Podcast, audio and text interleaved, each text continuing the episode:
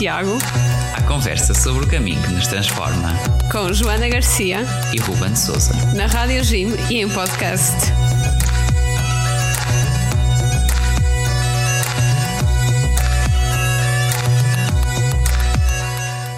Olá, sejam bem-vindos ao Guerreiros de Santiago. Olá a todos, sejam bem-vindos. O nosso podcast e programa na Rádio Jim sobre o caminho de Santiago. Cá estamos nós todas as semanas para mais uma, uma partilha sobre o caminho e hoje, com a alegria, temos aqui uma, uma grande amiga, que também nossa companheira de, de caminho que já fizemos. Exatamente. E é a Francisca. Olá, Francisca, bem-vinda. Olá, bom dia. Obrigado, Francisca, por teres aceito aqui o nosso convite para estarmos aqui e falarmos um bocadinho quer do caminho que fizemos, mas também e muito sobre aquilo que andas a estudar, a área da biologia também, que, vamos tentar descodificar aqui um bocadinho e falar de lembrar algumas conversas que tivemos em 2021 quando nos juntámos uh, ali pelo caminho português central. Uh, vamos então aqui apresentar a, a nossa Francisca. Ora bem, chama-se Francisca Brás, tem 19 anos, certo? É natural de São João da Madeira, está a estudar Biologia na UTAD, em Vila Real, e peregrinou connosco no Caminho de Santiago em 2021. E vale a pena dizer que ela é minha madrinha no grupo de jovens. Muito bem, é isso mesmo, orgulho. e então, Francisca, pedíamos-te, para começar aqui a nossa conversa hoje, pronto, fizemos esta pequenina apresentação, porque o melhor é, é ser o próprio, ou a própria aqui neste caso, a apresentar-se, a contar-nos um bocadinho do, pronto, quem é que tu és e o caminho que fizeste para chegar até aqui, estudante de biologia, uh, universitária, uh, entusiasta para essas coisas de caminho de Santiago e não só, também música, estávamos a falar em off e assim. Conta-nos então um bocadinho. Uh, então, uh, o meu caminho teve, como todos nós, altos e baixos. Foi pautado por uma doença genética chamada anemia de Fanconi quando tinha 7 anos, um, pelo que tive que fazer um transplante de, de medula óssea. Isto tive, teve começo no final do meu primeiro ano um, e eu só pude regressar à escola no quinto ano.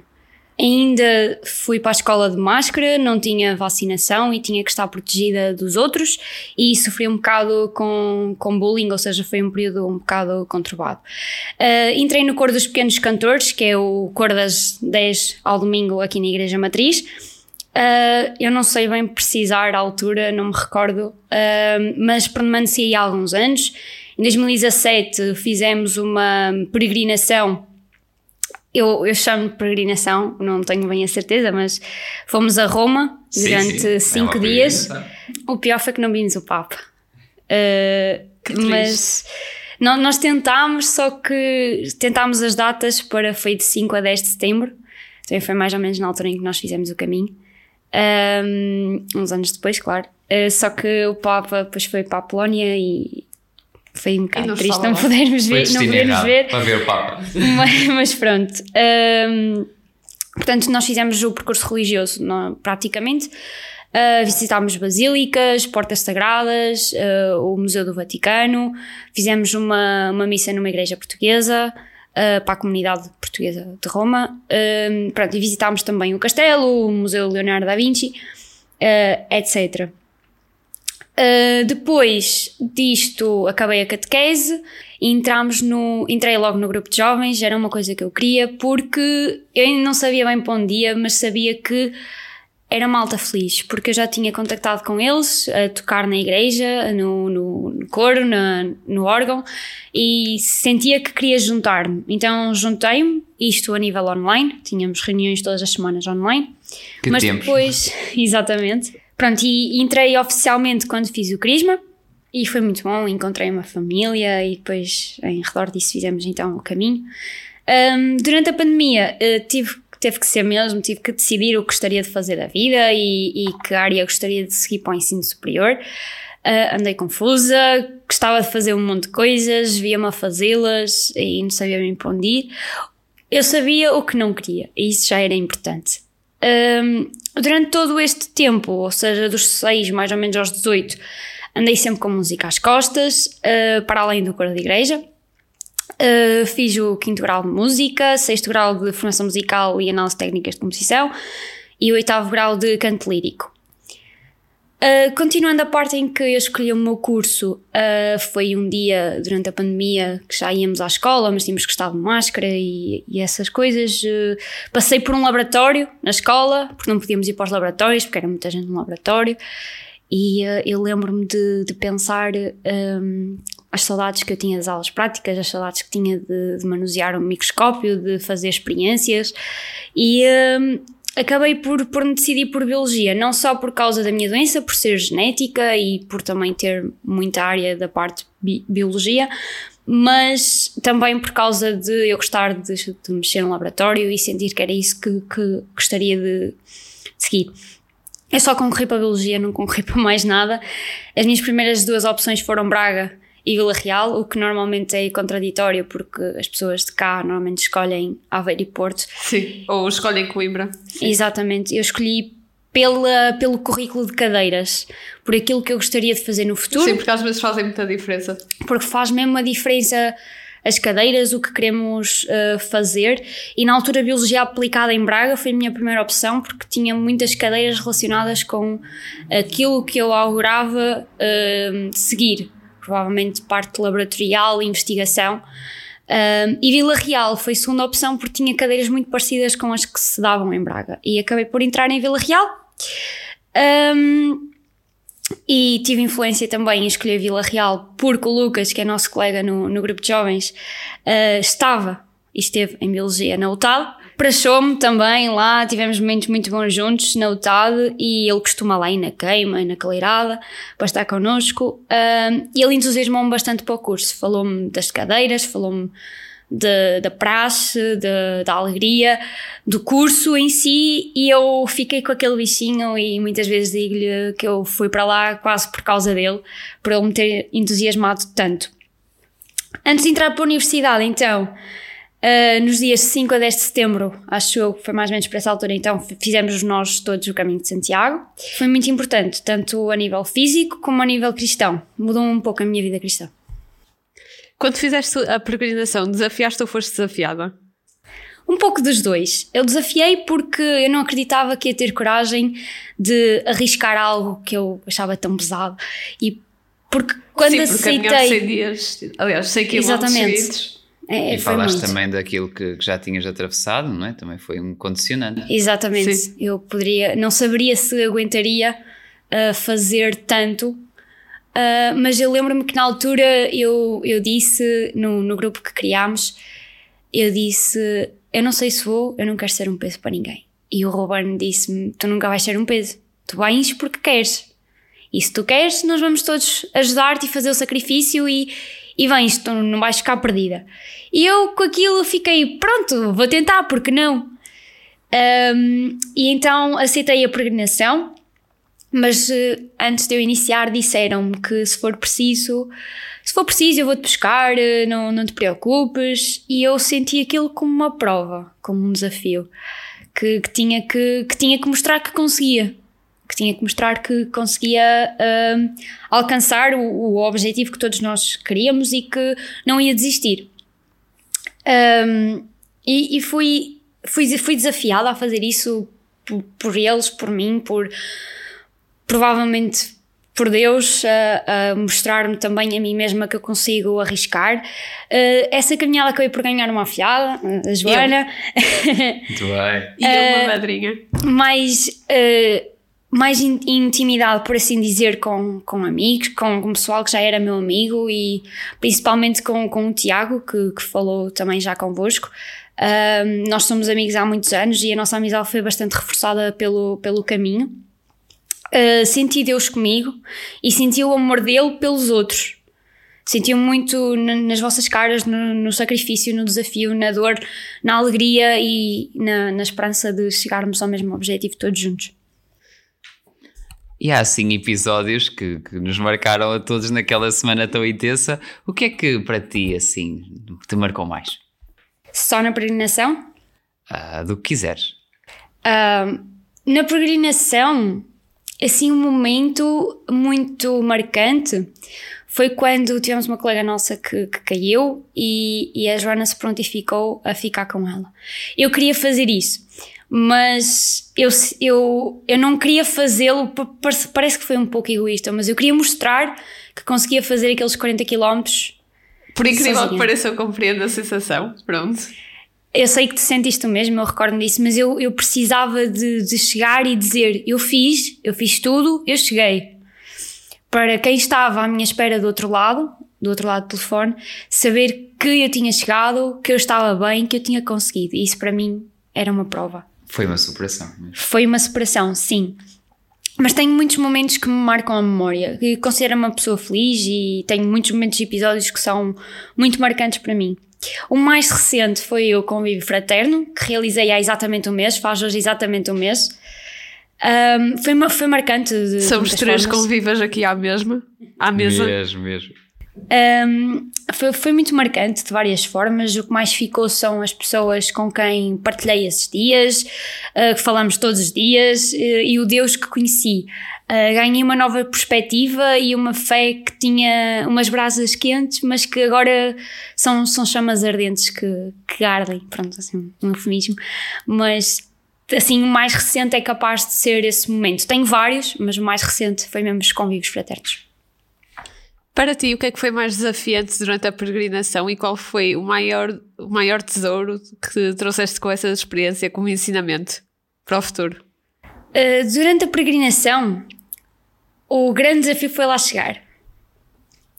Uh, foi aguentar as bolhas, as poucas horas de sono, as dores, o cansaço.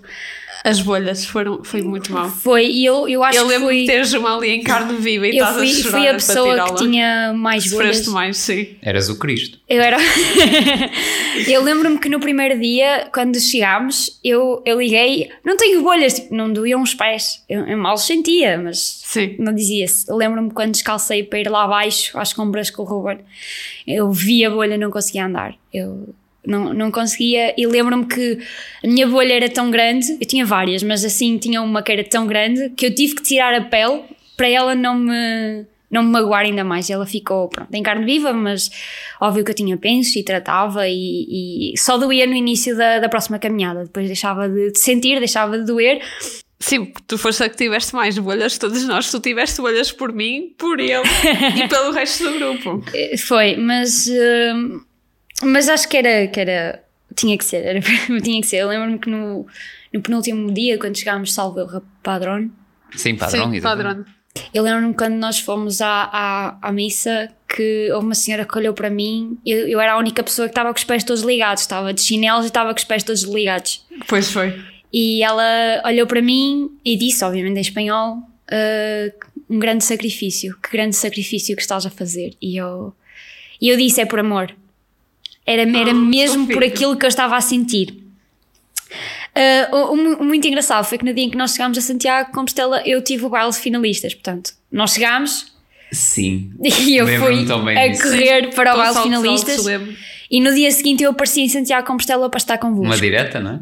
Praticamente. Literalmente. E eu fui para o baile finalista saltos saltos, exatamente, com os pés todos ligados. E dancei, saltei, fiz tudo e cheguei a casa, tinha os pés quase em sangue, mas, mas valeu isso tudo, era aquilo que eu, que eu queria e, e demorou, demorou meio ano a curar tudo, a ficar tudo, tudo curado. Saiu, saíram unhas e tudo, mas isso. Ai. Uau! mas foi, foi um grande desafio. Mas valeu isso. a pena. Eu estava feliz, era o que, era o que mais era me importava. importava. Era o que me importava. Um tesouro muito especial então foi o último dia, que foi o dia em que chegámos a Padrón e tivemos a noção que estava a acabar. Eh, quando é foi um misto de é sensações. Eu acho que foi um choque de realidade. Tipo, Completamente. Okay, e eu só senti esses dois choques de realidade duas vezes no, em Santiago, quando fui a Santiago Compostela e nos convívios fraternos. Ficamos numa coisa completamente alheia Sim. ao que se passa ao nosso e redor. E tu chegas e tu ficas tipo... Está tudo igual. Imagina, está tudo igual, mas tu é que estás diferente. Exatamente, está tudo igual, as nossas rotinas são as mesmas, o que temos que fazer é exatamente igual, mas tudo mudou, tudo mudou. Tudo e, e eu senti, senti isso. Uh, não encontro um único ensinamento que eu aprendi muito, mas uh, descobri que fazer o caminho dá-nos paz, amor. Eu senti, senti isso tudo, senti o que é bom, o que é mau e, e além do mais, uh, adoro que o caminho de Santiago seja feito na natureza porque dá-nos uma paz interior uh, totalmente diferente. Voltamos às raízes mesmo. Exatamente. Consideras-te uma pessoa de fé? Uh, durante o caminho, de que forma é que apreciaste a dimensão religiosa e espiritual da peregrinação? Sim, eu considero-me uma pessoa de fé. Um, agora mais do, do, que, do que nunca. Uh, fui aprendendo a ser uma pessoa de fé com o caminho Uh, Santiago Compostela e o Combio Fraterno ajudaram imenso. Sim, nisso. eu lembro de umas conversas que nós tivemos antes de, antes de fazer os convívios. Eu, eu, sinto que houve uma altura que andei um bocado perdida na fé, uh, não, não conseguia interpretar tão bem como provavelmente interpreto agora. E eu lembro-me que antes de fazer o caminho de Santiago estava um pouco, ah, mas que é isso? Será que é mesmo assim? E lá senti um pouco a fé. Um, e no próprio convívio aí sim, aí senti a fé de uma maneira que, que agora é, é, o que eu levo, é essa fé que eu conheci, essa fé diferente.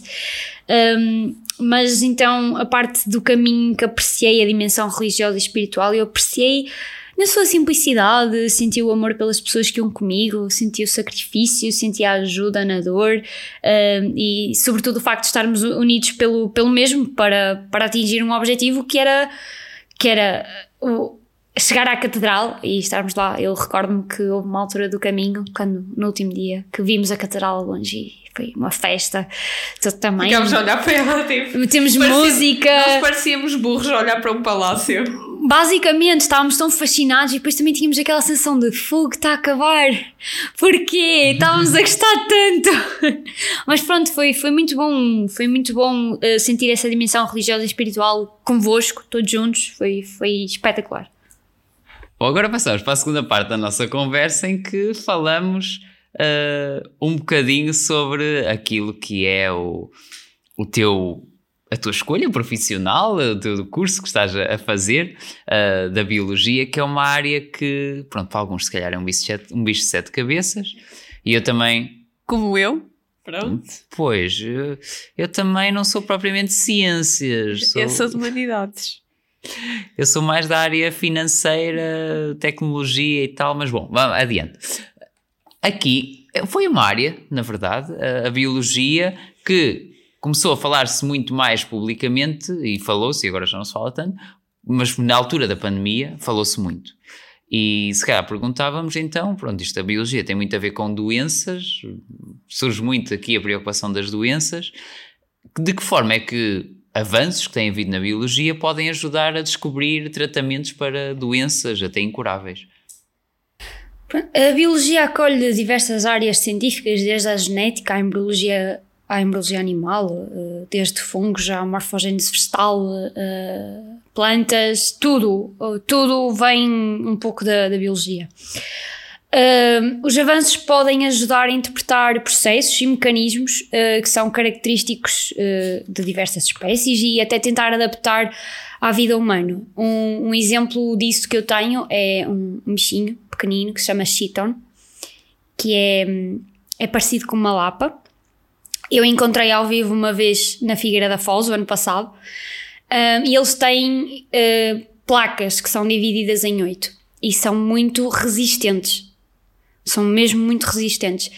E para juntar à vida humana, isto não tanto a ver com as doenças, mas para juntar à vida humana, os casacos dos, hum, do, dos motociclistas são inspirados nesse, nesse bichinho que, hum, pronto, para ter realmente uma, uma espécie de carapaça dura para, para então, se um motociclista cair, não sofrer tantos danos e ter algo protetor. Só um exemplo.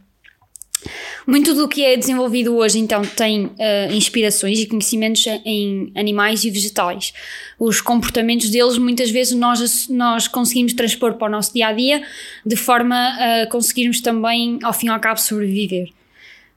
Um, penso que ao conseguirmos, com a ajuda das novas tecnologias, a entender como os processos ocorrem e de que forma é que temos de arranjar para, para combater essas, essas doenças. Muitas vezes parece impossível, mas acredito que se investiga muito para, atender, para entender isso. Uh, e a ciência tem dado realmente resultados muito positivos no combate a, a doenças que são outrora incuráveis.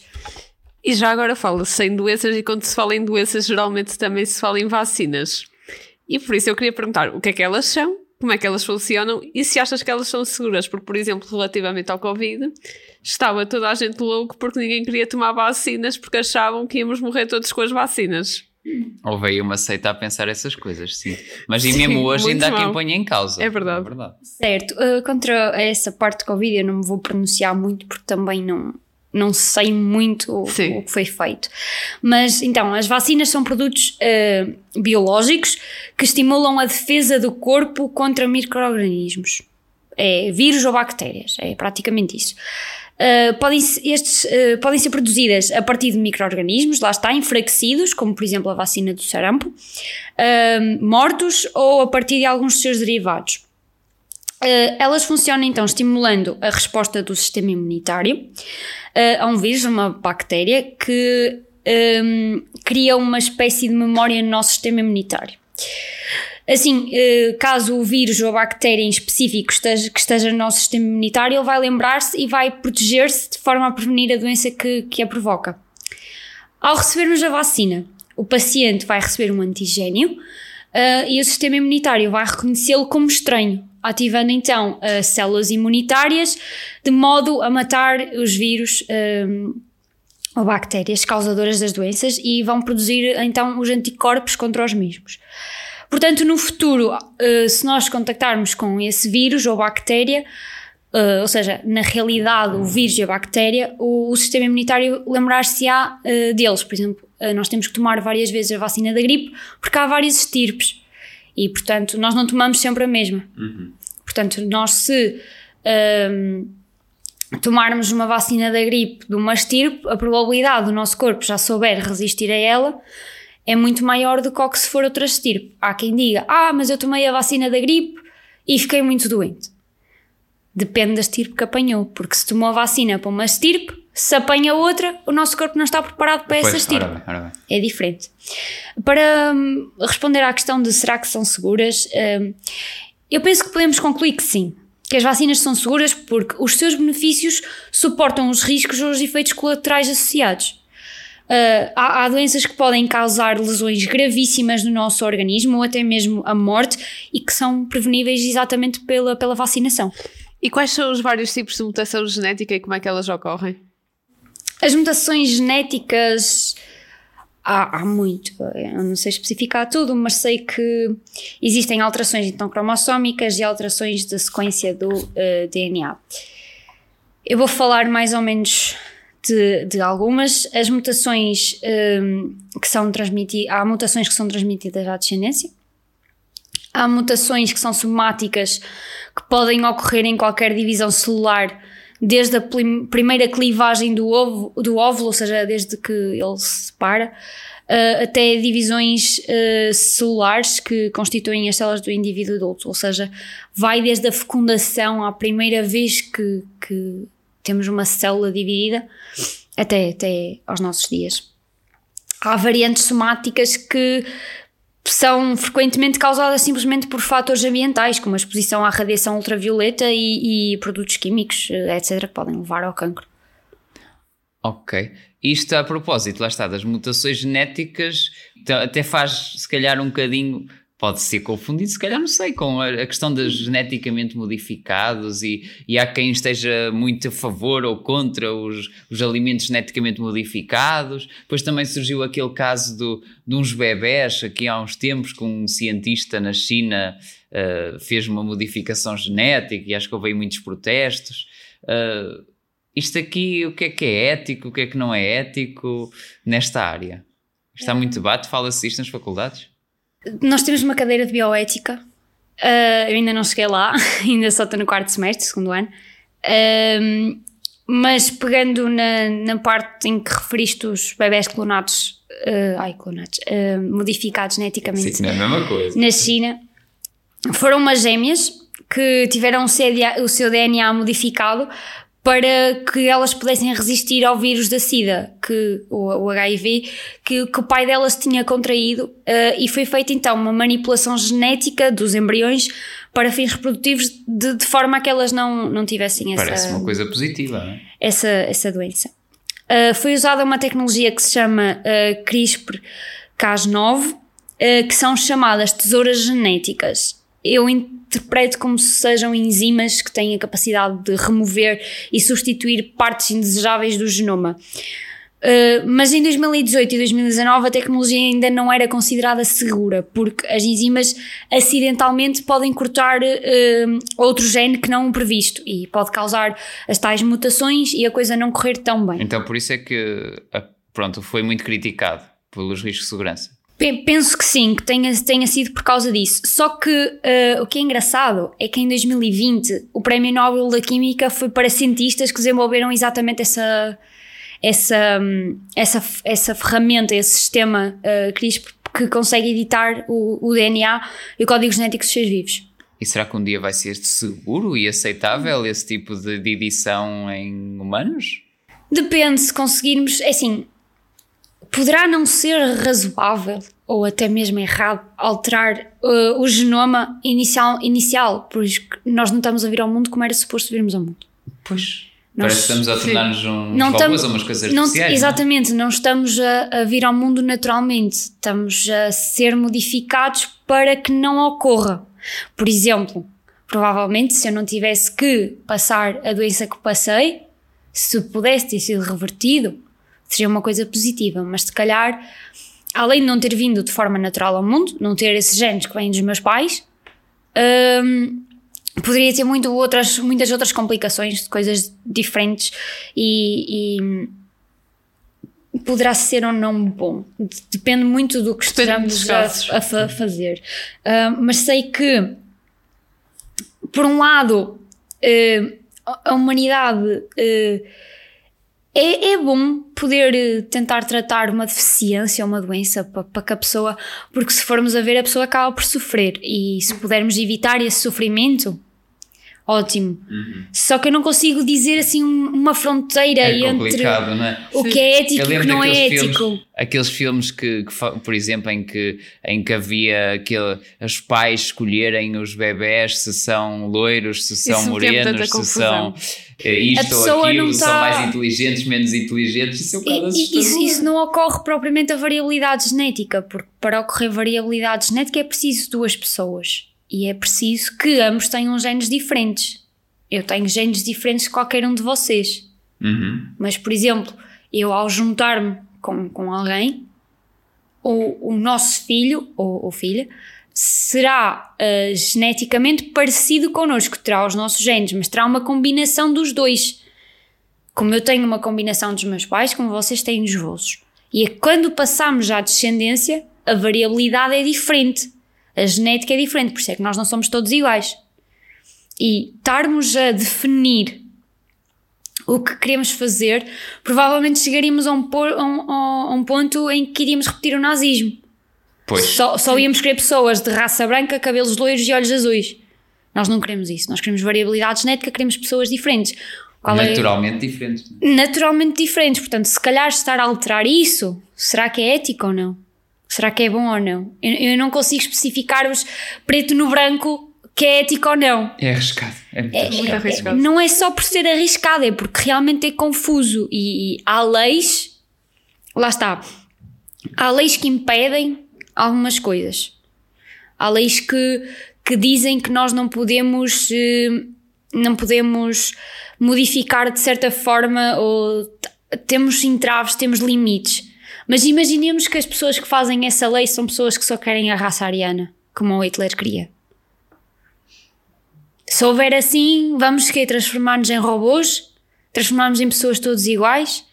Nós, nós não, não devemos ser todos iguais no mundo. E, e penso que, que, que pronto, que, que, é mau aquilo que aconteceu é, mas foi com a intenção de a pessoa cá chegasse não sofrer com, com aquele vírus, que isto foi em 2018, portanto há formas de se controlar agora, mas uh, é, é mau um cientista estar a tentar fazer com que então as, as tesouras genéticas cheguem a, a, ao certo género para, para o cortar, para o retirar e, e não, não uh, cortar outra coisa. Se calhar até cortar mesmo esse, mas cortar outra coisa que depois vai nos fazer mal a nós. E, e isso é um bocado uma barreira, uma fronteira um pouco uh, polémica, sim, claro. Agora, por causa das alterações climáticas e dos problemas com o clima, fala-se muito em carne cultivada em laboratório e acham que pode ser a solução para o problema do impacto do ambiental da alimentação. Comerias esse tipo de carne e, e, ou achas que são, que são seguros? Quais são os seus benefícios e riscos? Uh, a carne cultivada em laboratório é um produto feito a partir de células animais, mas sem envolver o seu sofrimento ou a sua morte. É uma tecnologia que faz com que as células se multipliquem e que sejam usadas para criar os tecidos. O que nós comemos é, é praticamente isso. Um, o procedimento que, retira essas células dos animais é muito pouco invasivo. Um, alterar isso de um momento para o outro uh, pode não conseguir chegar a todo mundo, porque a, for, a sua formação e a, e a sua produção, uh, por assim dizer, a, além de cara, é, é muito lenta. Leva tempo. Sim, ainda é muito incipiente a tecnologia. Não é? E, exatamente. E nós não conseguimos reproduzir à escala, porque tem que estar, tem que ser uma produção em massa e fazer uma produção em massa de várias, várias células, vários processos Pode destes. Muito mal.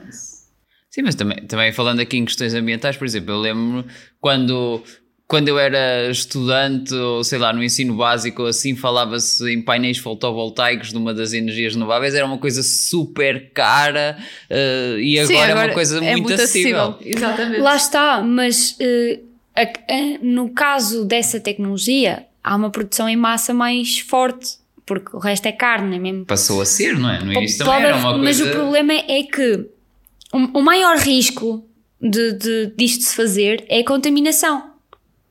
Sem reparar, pode haver contaminação. Depois fica o mundo todo contaminado. Enquanto que na produção de carne viva, penso eu, certo que há contaminação, mas há ali leis que têm que passar, enquanto que feito em laboratório pode ocorrer uma contaminação de, de disruptores uh, endócrinos, de substâncias químicas que interferem no sistema hormonal sem, sem se dar conta e, e ao crescimento do tecido pode ocorrer isso.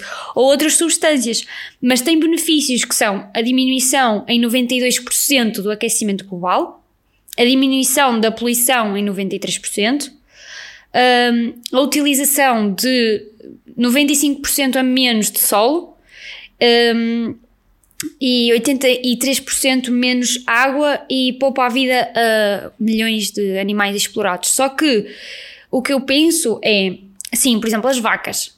As vacas e os porcos libertam muito metano.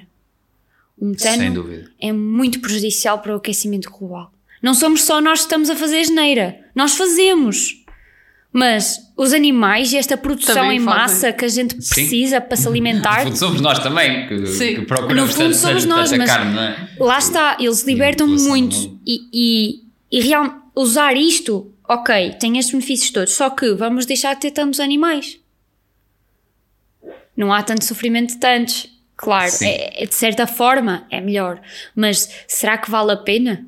Pois há aquele grande risco, não é? Já, ouve-se tanto falar do, do, problema dos alimentos processados uh, e, e, toda a indústria alimentar que cada vez é mais artificial, não é? E a nossa carne já não tem nada a ver com a carne uh, caseira que se comprava, comprava, e comia noutros tempos, não é? E aqui ainda vai ser uma coisa mais artificial. Mais... Vai, vai acabar uh, aquela parte em que a Joana me questionou se eu comeria. Comer era capaz de sim, era sim. provavelmente teria para comer Exatamente. Agora, quem vai ao McDonald's comer uh, comida de plástico. é, é acaba por ser exatamente o mesmo. A carne exatamente. é a mesma, só, só é produzida com, muito mais artificialmente. Uh, a questão é se eu teria capacidade monetária para comprar, porque uh, isto demora tempo. E alargar isto à escala mundial vai demorar muitos anos. Será que vale a pena? Será que daqui por uns anos ainda será mais barato ou não? Lá está. Cá estaremos não para sei, ver, não cá sei. estaremos para, para ver. Para... Será que lá estamos cá para ver? Exato. Hum. Também é outra questão. Previsões futuristas. Bom.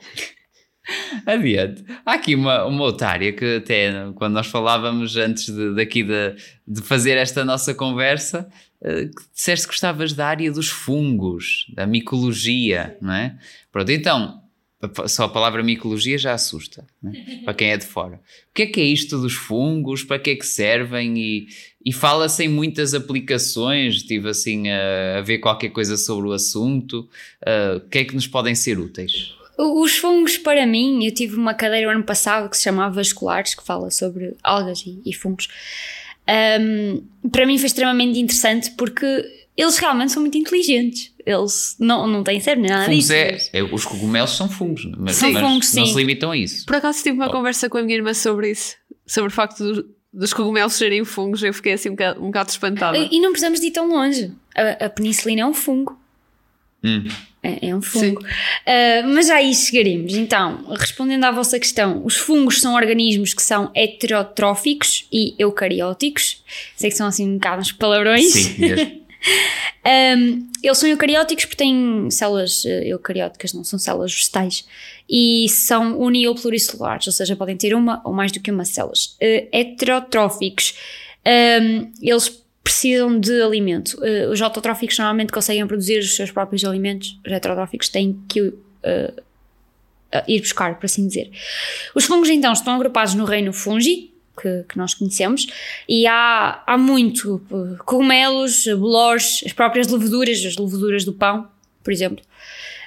Um, eles, além de serem importantes decompositores, são importantes na indústria alimentar eh, e também são importantes na indústria farmacêutica.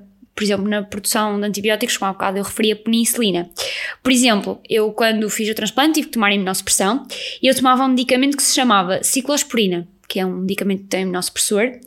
Eh, ele é derivado de um fungo. Ele é deveria- deveria- derivado de um fungo que se chama uh, tolip, uh, Tolipocladium inflatum uh, ganus. Pois, é pois, assim pois, um nome muito técnico, mas um, Não. ele é um fungo e, e faz tão bem a muita gente com, com doenças oncológicas que precisam de o tomar.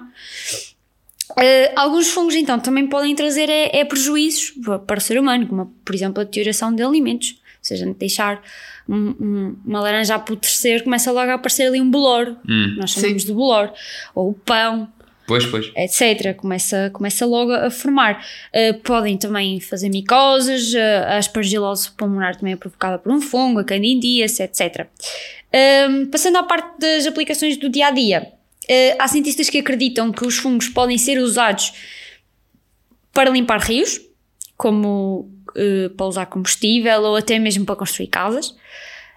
Um, por exemplo, eu vi que o Museu de Arte Moderna de Nova York uh, encomendou uma torre circular feita com 10 mil uh, tijolos e contém uma mistura de cogumelos vivos e resíduos e talos de milho.